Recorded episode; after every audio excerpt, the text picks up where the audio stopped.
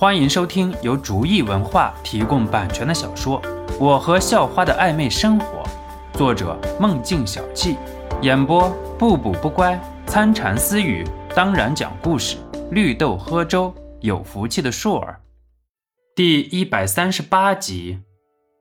啊，教官，那里会不会很脏？会不会很烫啊？张坤问道。毕竟是夏天，即使草坪上也是很热的。露天的肯定干净不了。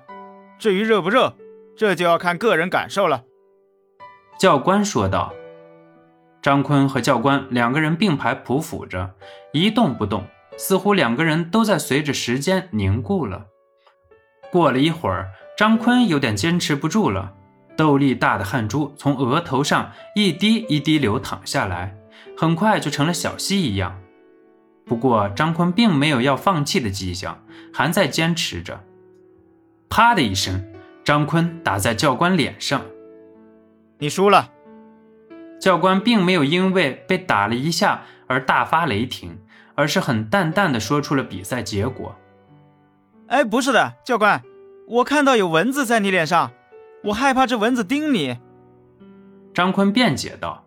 张坤明明就是因为坚持不住了，所以找个理由，希望能够活动一下。正好来了个蚊子，飞到教官脸上，所以赶紧就行动了。在战争中，你动一下就会被敌人发现，那个时候，不管是你还是你的同伴都会丧命。你失败了。教官一本正经地说道：“可是蚊子叮到你，你不会难受吗？”张坤还想着为自己辩解，于是说道：“那你觉得与丧命相比，是不是被蚊虫叮几口来得更好一些呢？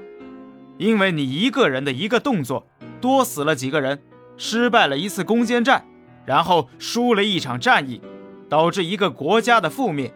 我相信这个故事你一定听过。你如果连这么一点觉悟都没有的话，那你更应该好好训练。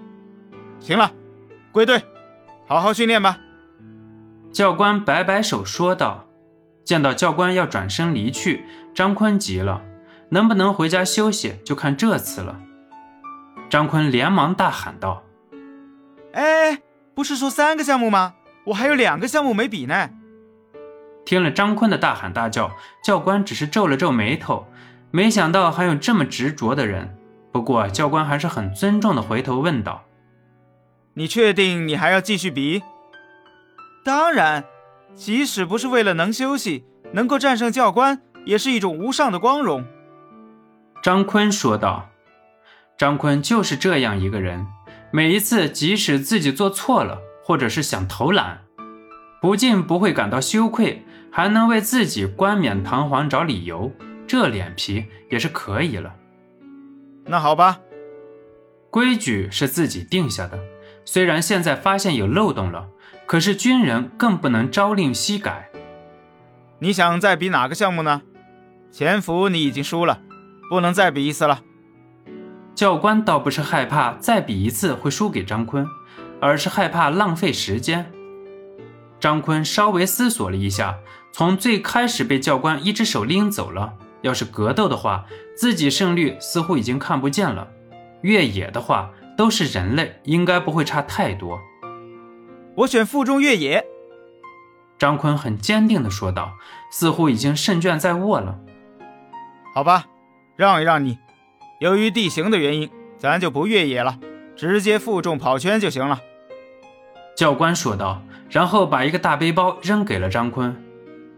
这是五公斤重的背包，就是我们平时训练用的，虽说不是很精确，不过也够了。你可以先选一个，直接跑就行了。然后一共十二圈半。张坤很是疑惑地走上前去，想要拿起一个包，可是很吃力。教官，你这很明显是忽悠我啊！五公斤能这么重吗？张坤耸耸肩问道。只见教官对着不远处大喊了一声：“老六，把你的秤拿过来，给这个学生看看。”这个包的重量是多少？那个被教官称作是老六的军人拿着一个秤就跑了过来，很是鄙夷的看了看张坤。作为职业军人，谁都受不了被别人怀疑。张坤拿起一个包放在秤上，虽然不能确定是不是很准确的五公斤，但是大概上应该是了。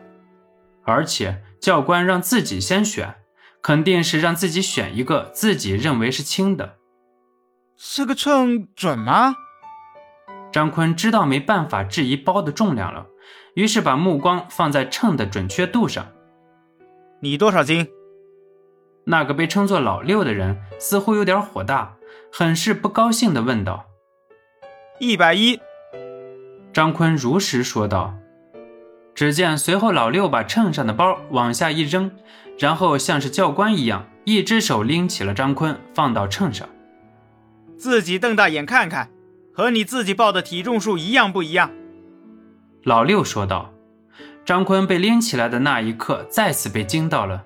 这些当军人的都是那么勇猛，不过被放下来着地的时候，张坤又恢复了原样。呃，看来挺准的。那教官，我现在可以跑了吗？张坤知道，现在任何耍赖的小心眼儿都是没用的，只能拼了。